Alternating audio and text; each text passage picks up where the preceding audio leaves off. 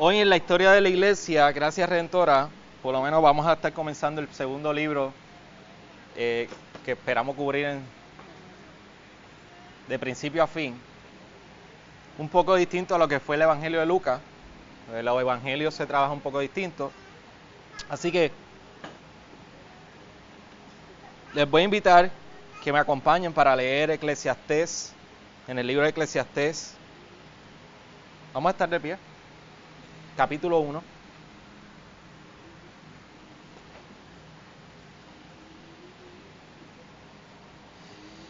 Vamos a leer capítulo 1, los primeros 11 versículos. Luego al final en los anuncios les voy a sugerir un plan de lectura para el resto de la semana para que semana tras semana podamos venir preparados habiendo ah, leído eh, las porciones que nos pueden eh, ayudar a entender lo que vamos a estar exponiendo los domingos. Capítulo 1 de Eclesiastés, los primeros 11 versículos dicen, Palabras del predicador, hijo de David, rey en Jerusalén. Vanidad de vanidades, dice el predicador. Vanidad de vanidades, todo es vanidad. ¿Qué provecho recibe el hombre de todo el trabajo con que se afana bajo el sol? Una generación va y otra generación viene. Mas la tierra permanece para siempre. El sol sale y el sol se pone a su lugar se apresura y de allí vuelve a salir. Soplando hacia el sur y girando hacia el norte, girando y girando va el viento y sobre sus giros el viento regresa. Todos los ríos van hacia el mar y el mar no se llena. Al lugar donde los ríos fluyen, allí vuelven a fluir. Todas las cosas son fatigosas, el hombre no puede expresarlas. No se sacia el ojo de ver, ni se cansa el oído de oír. Lo que fue, eso será. Y lo que se hizo, se hará. No hay nada nuevo bajo el sol. Hay algo que se pueda decir, mira, esto es nuevo. Ya existía en los siglos que nos precedieron. No hay mem- memoria de las cosas primeras, ni tampoco de las postreras que sucederán. No habrá memoria de ellas entre los que vendrán después. Señor, gracias por tu palabra.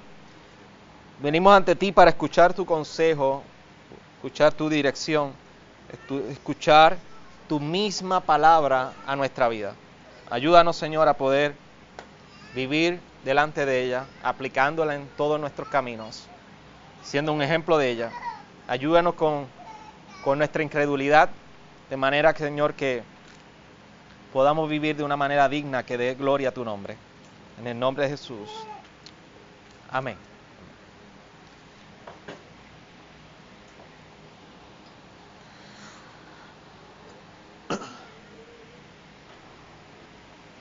Yo recuerdo que eh, hace un tiempo había leído de una investigación que hizo una, una universidad muy reconocida que se llama la Universidad de Cornell. Y Cornell utilizó varios investigadores para explorar una tesis. O sea, ellos tenían un planteamiento y descubrieron lo siguiente, que la- las experiencias te hacen más feliz que las posesiones. Y todo se basó en lo siguiente. Ellos fueron evaluando personas que hacían filas para comprar boletos para conciertos, atracciones, cosas que representaban eh, eh, una experiencia, versus aquellos que quizás estaban haciendo una fila para comprar el último iPod o iPad o iPhone eh, o la computadora.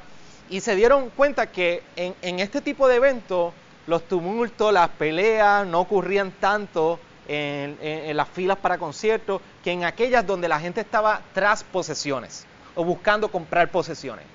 Así que ellos determinaron y llegaron a la conclusión que la experiencia para las personas y el ser humano viene a ser un asunto que provee más felicidad que las mismas posesiones. Lo único que cuando nosotros hablamos del tema de la vida, que es una experiencia de principio a fin, no siempre nosotros podemos decir que es lo más placentero. La vida viene a ser de una manera muy distinta como nosotros pudiéramos medirlo, como en este estudio, como una experiencia de concierto o una experiencia de una atracción, o una experiencia que te trae algún tipo de éxtasis. Así que la vida no siempre viene a ser de igual manera tan placentera como pudiera ser muchas experiencias que nosotros podemos tener. Y cuando nosotros hablamos de eso, entonces tendríamos que ir a Eclesiastés. Eclesiastés nos permite echar un vistazo a la propia vida, a la misma vida. Cuando tú tienes la oportunidad, y vamos a tener la oportunidad de poder hacer un recorrido a través de todo el libro de Eclesiastés, nosotros lo que vemos es que, como inicia este primer versículo, palabras del predicador, precisamente este predicador, este maestro, y en su original Coelet, este Coelet que está, está narrando y está echando un vistazo a toda la vida. Él trae una perspectiva de la vida y nos permite ver ese, ese overview, todo eso, esa vista panorámica completa de lo que es y se llama la vida bajo el sol. Así que, que Coelet, el predicador, el maestro, está en todo este libro haciendo un recorrido por todo lo que significa la vida bajo el sol.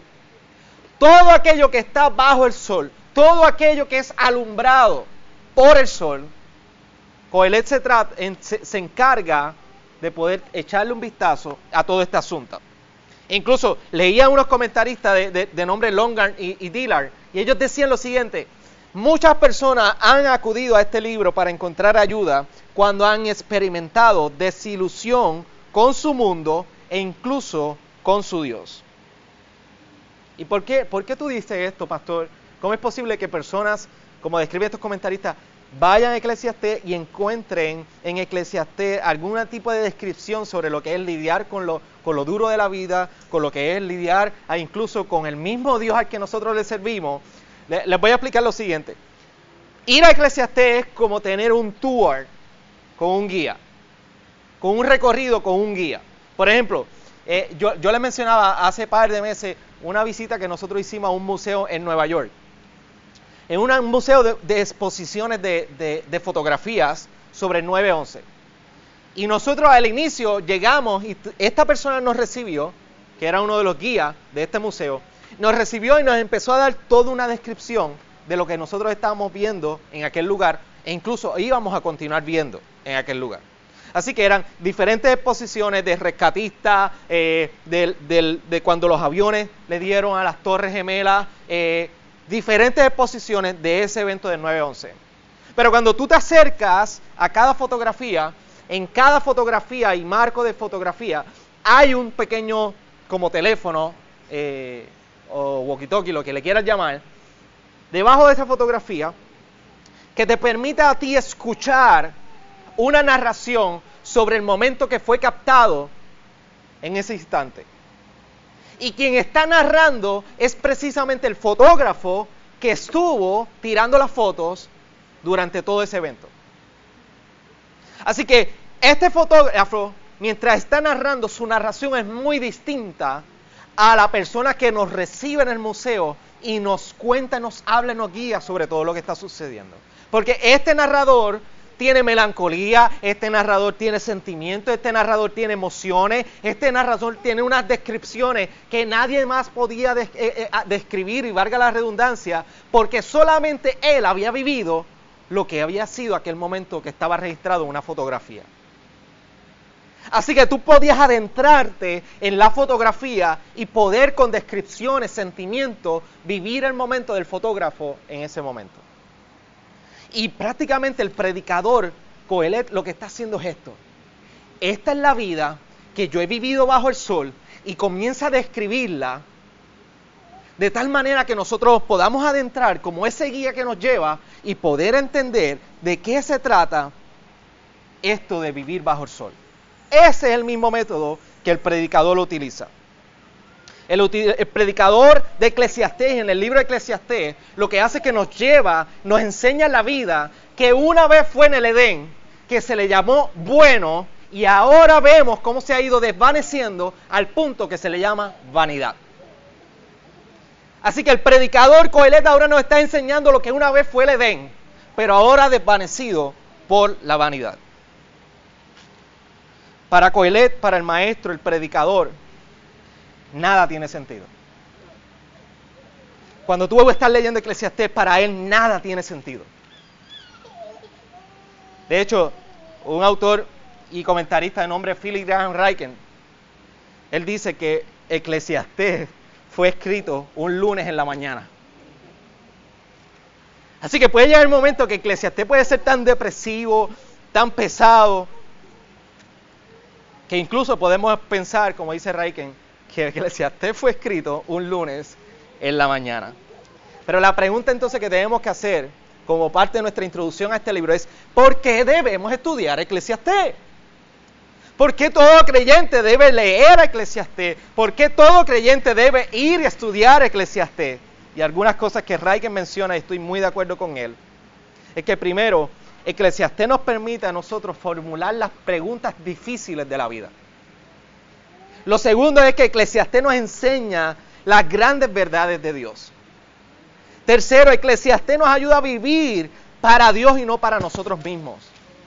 Y cuarto, Eclesiastés nos ayuda a que nosotros seamos honestos con nuestros propios problemas, con nuestras propias frustraciones, con nuestros propios dilemas, con nuestras propias luchas.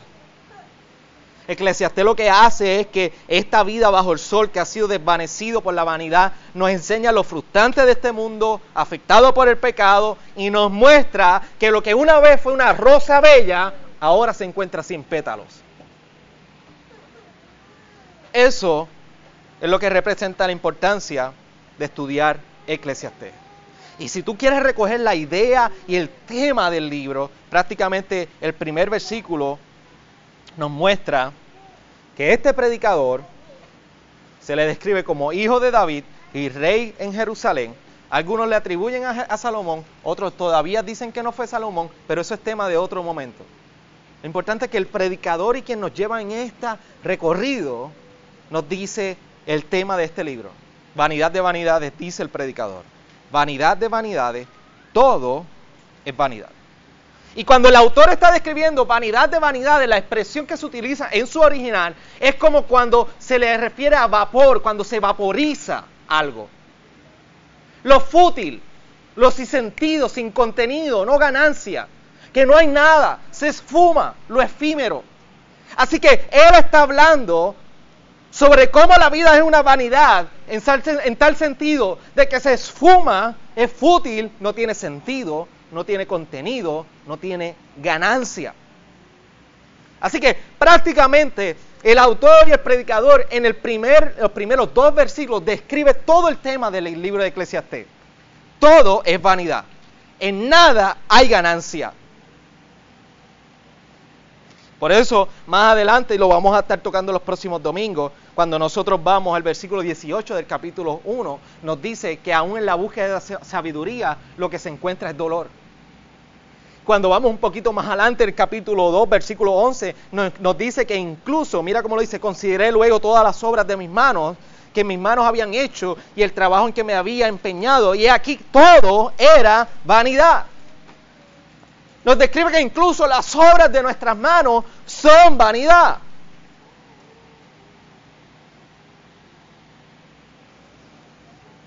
Pero ante el planteamiento que le está haciendo de que todo es vanidad, comienza a desencadenar otra pregunta para llevarnos a entender por qué todo es vanidad. Y se encuentra en el versículo 3. ¿Qué provecho recibe, recibe el hombre de todo el trabajo con que se afana bajo el sol? aquí comienza entonces en este texto a desencadenar todo el tema a raíz del tema central que está llevando el predicador. Vanidad de vanidades. Y comienza a trabajar con lo que es provechoso sobre el trabajo del hombre. ¿Qué provecho recibe el hombre? ¿Qué ganancia recibe el hombre de todo el trabajo con que se afana bajo el sol? Y viene entonces lo que hace es que nos lleva un recorrido en lo que es la vida bajo el sol. Y comienza a describir los ciclos naturales de la vida bajo el sol. Y por eso comienza primero con generaciones, las generaciones del hombre. Y dice que la generación van y vienen. Versículo 4. Una generación va y otra generación viene. Por eso pudiéramos nosotros, y el autor pudo haberlo dicho distinto, generación viene y generación va. Pero el énfasis que nos quiere hacer el autor de que todo vuelve a su lugar, de que todo vuelve al mismo lugar, de que no hay nada nuevo. Por eso vemos que nos dice, una generación va y otra viene.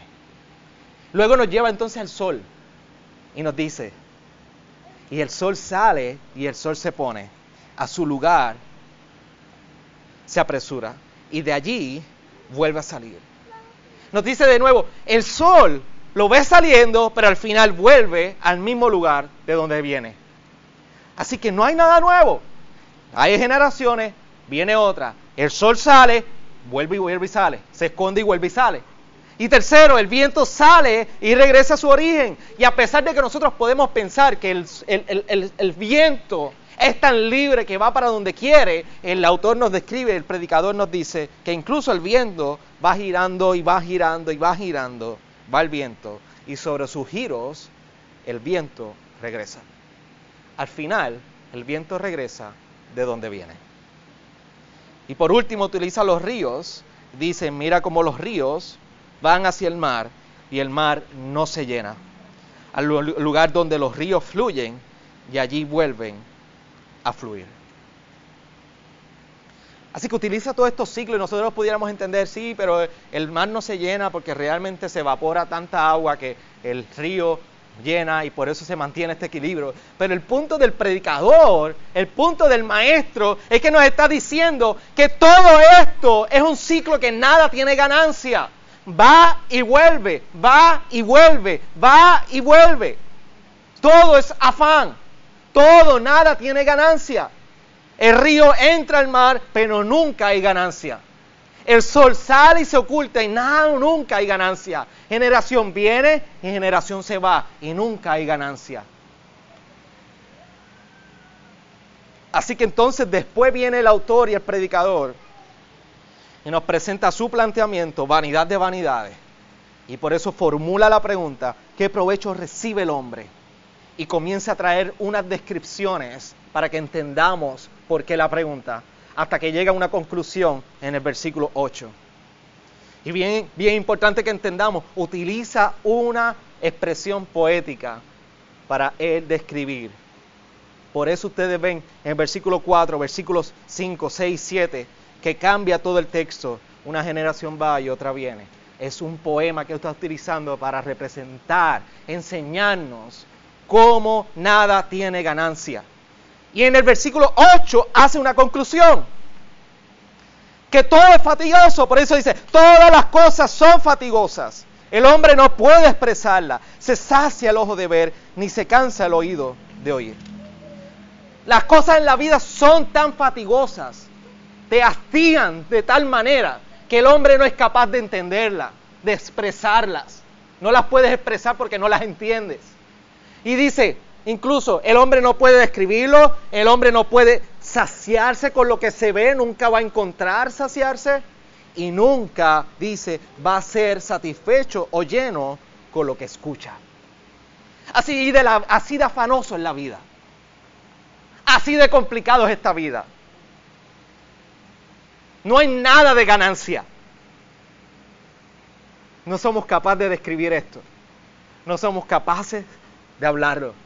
No, no nos sacia el verlo, no nos sacia, nos llena escucharlo. Por eso cada año que pasa tú miras para atrás y tú dices, ¿qué he logrado en esta vida? Y podrás tener casa, hijo, profesión, trabajo, aumento. Y tú miras para atrás y dices, ¿qué pasa que no me sacio con todo esto que estoy viviendo? Todo es vanidad. Y en el versículo 9 continúa reafirmando lo que está diciendo cuando menciona, lo que fue, eso será. Y lo que se hizo, eso se hará. No hay nada nuevo bajo el sol. Y aquí pone un punto fuerte, nada nuevo. Y nuestra gran tentación es a encontrar alguna objeción, a contradecir. Somos muy, muy dados a eso. Si tienes que doblar a izquierda, pero por la derecha no hay un atajo, en verdad no existe nada nuevo. Sí, yo voy a buscar, debe haber algo bueno. Y él mismo trae esta objeción. Cuando dice en el versículo 10, hay algo que se pueda decir, mira, esto es nuevo. Y si buscas unas versiones de la Biblia que sean más orientadas a la paráfrasis, nueva versión internacional, nueva traducción viviente, te vas a dar cuenta la expresión que utilizan para describir cuando dice, sí, esto es nuevo. Pero él dice, no, ya existían los siglos que nos precedieron. Lo que tú piensas que has encontrado algo nuevo, que has encontrado una satisfacción en esto que es nuevo, realmente no. Ya existía. Lo que para nosotros es nuevo, para generaciones pasadas, no lo era.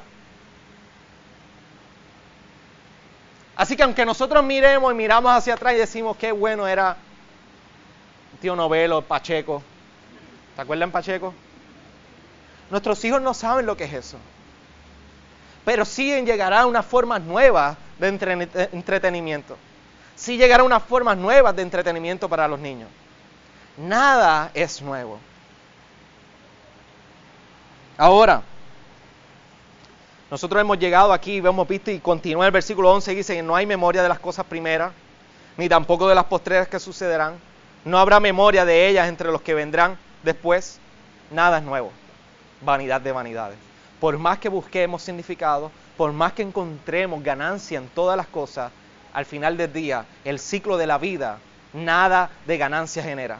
El sol sale, no hay ganancia, vuelve y se oculta, mañana saldrá. El viento sale, no hay nada de ganancia, vuelve a su lugar de, partida. Los ríos desembocan en el mar, no hay nada de ganancia en el mar, continúa igual, nunca se llena. Generaciones vienen, generaciones van. Nunca encontraremos ganancia. Y la pregunta entonces es, ¿dónde está Dios aquí? En todo esto, ¿dónde está Dios? Porque a diferencia de otros libros, nosotros podemos ir a Génesis y podemos ver que en el capítulo 1, versículo 1, dice, en el principio creó Dios los cielos y la tierra.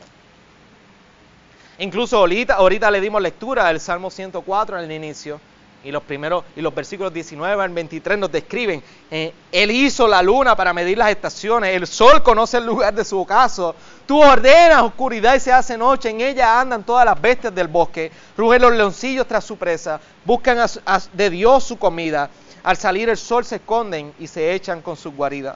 Sale el hombre a su trabajo y a su labor hasta el atardecer. Cuán numerosas son tus obras, oh Señor con sabiduría las has hecho todas, llena está la tierra de tus posesiones. ¿Dónde está Dios? Se está contradiciendo Eclesiastés con todo lo que vemos en el resto de la palabra, que incluso la labor de nuestras manos se describe como posesión de Dios, pero Eclesiastés nos está diciendo que entonces vanidad de vanidades, que no hay nada de ganancia en todo lo que podamos ver, escuchar o hacer. Pero lo importante es que nosotros entendamos que en Eclesiastes el autor, el predicador, Coelet, nos está enseñando la vida desde una perspectiva horizontal. Por eso debajo del sol, no por lo que está encima del sol. Así que su perspectiva es secular. Su perspectiva es una perspectiva secular de la vida. Y nos describe entonces lo que es vano en esta vida debajo del sol para que entonces nosotros logremos descubrir lo que no es vano. ¿Qué nos dice entonces esto? Que desde una perspectiva secular, con nuestra mirada por debajo del sol, el hombre nunca va a encontrar ganancia ni satisfacción de su afán. Nunca. Apartado de Dios, nunca vamos a encontrar ganancia de nuestro esfuerzo. La pregunta entonces, ¿habrá algo nuevo? ¿Hay algo nuevo? Sí hay algo nuevo. Sí hay algo nuevo. Eclesiastés nos enseña que debajo del sol no hay nada nuevo. Pero con una perspectiva celestial nosotros sabemos sí que en la historia de la redención y en esta progresión de la redención nosotros podemos ver que más adelante sí hay algo nuevo. Se nos describe en Juan 8:23 la llegada de Jesús. Por eso le dice a sus discípulos, ustedes son de este mundo, yo no soy de este mundo, en Juan 8:23. Más adelante nos dice que, que, le ha dado una nueva palabra a sus discípulos, en Juan 8, 31, 32. Le ha dado esta verdad. Y su oración era que permanecieran en esta verdad. En Juan 3 nos describe la necesidad de un nuevo nacimiento. Así que hay una llegada de Jesús, hay una nueva palabra, hay un nuevo nacimiento. Y en Lucas 22, 20 nos dice que hay un nuevo pacto. En Mateo 28, 5, 11, las dos Marías fueron a buscarle en la tumba y vemos que el ángel le dice, aquel que fue crucificado no está aquí. Así que Jesús conquistó la muerte. Todo esto es nuevo. Y por medio de la promesa de Jesús se nos describe que habrán cielos nuevos y tierra nueva, como bien describe Apocalipsis 21. Así que sí hay algo nuevo por encima del sol. Sí por debajo del sol nos enseña que no hay nada nuevo. Sí nos enseña que no encontramos satisfacción en nada. Pero sí, cuando miramos por encima del sol la obra de Jesús, nos dice que es nueva. Que mientras la perspectiva secular dice no hay ganancia, en Jesús vemos ganancia. Porque vino, porque nos dio su palabra, porque nos dio un nuevo nacimiento, nos dio un nuevo pacto y nos ha prometido en su muerte y resurrección que un día moraremos con Él en cielos nuevos y tierras nuevas. Así que sí hay algo nuevo. Y Eclesiastes, más adelante lo hablaremos con detalle en capítulo 2, 11, como mencioné, nos dice que la obra de nuestras manos nada de ganancia provee. Pero en Jesús incluso podemos ver que sí hay ganancia. En Jesús sí se nos advierte que nosotros afanarnos por nuestras propias posesiones, claro que no tiene ganancia, pero en Él sí. Pero vamos a ver qué es lo que nos dice Jesús acerca de nosotros esforzarnos y afanarnos por las posesiones materiales. Mateo 16, 26 nos dice, pues qué provecho obtendrá un hombre si gana el mundo entero, pero pierde su alma. ¿O qué dará un hombre a cambio de su alma? En Mateo 6, un poquito antes, 19, nos dice, no os acumuléis tesoro en la tierra donde la polilla y la herrumbre destruyen y donde los ladrones penetran y roban, sino acumulaos tesoros en el cielo, donde ni la polilla ni la herrumbre destruyen y donde ladrones no penetran ni roban. Porque donde está tu tesoro, allí está, estará también tu corazón. La lámpara del cuerpo es el ojo, pero por eso si tu ojo está sano, todo tu cuerpo estará lleno de luz. Pero si tu ojo está malo, todo tu cuerpo estará lleno de oscuridad. Así que si la luz que hay en ti es oscuridad, cuán grande será la oscuridad. Nadie puede servir a dos señores, porque aborrecerá a uno y amará al otro, o se apagará a uno y despreciará al otro. No podéis servir a Dios y a las riquezas. Y en Juan 6, 27 nos dice, trabajad no por el alimento que perece, sino por el alimento que permanece para vida eterna, el cual el Hijo del Hombre os dará, porque a este es a quien el Padre Dios ha marcado con su sello. Definitivamente Jesús nos dice, afánate por las posesiones y vas a perder tu vida. Sin embargo nos dice, que trabajemos entonces por aquel alimento que no perece, que es provisto por el Hijo del Hombre, que es el mismo Jesús. Así que Eclesiastés nos puede dar una vista bien honesta de la vida. De las luchas, cuando tú trabajas, te levantas cada mañana a trabajar, la pesadez con aquel, aquel hombre que se levanta cada mañana pesado con los problemas en su casa, con aquella mujer que se levanta cada día en sus días del mes luchando, con aquella madre que lucha con sus hijos por la crianza, con los problemas matrimoniales, con las mil y un problemas que tenemos con crianza, con todos los problemas de la vida. Eclesiastés es bien honesto desde esta perspectiva. Pero cuando miramos Eclesiastés, que nos presenta este panorama debajo del sol, la invitación que nos hace Eclesiastes a su vez es que miremos desde una perspectiva celestial, que miremos por encima del sol. Nos ofrece la perspectiva secular, todo lo que está por debajo de este sol, pero a su vez es su invitación a que nosotros miremos por encima del sol. Por eso nos muestra lo tedioso de nuestra existencia. Por eso lo tedioso de nosotros poder encontrar satisfacción en las cosas terrenales. Por eso lo difícil de nuestras luchas tratando de alcanzar y alcanzar y alcanzar ganancia con lo que nosotros hacemos.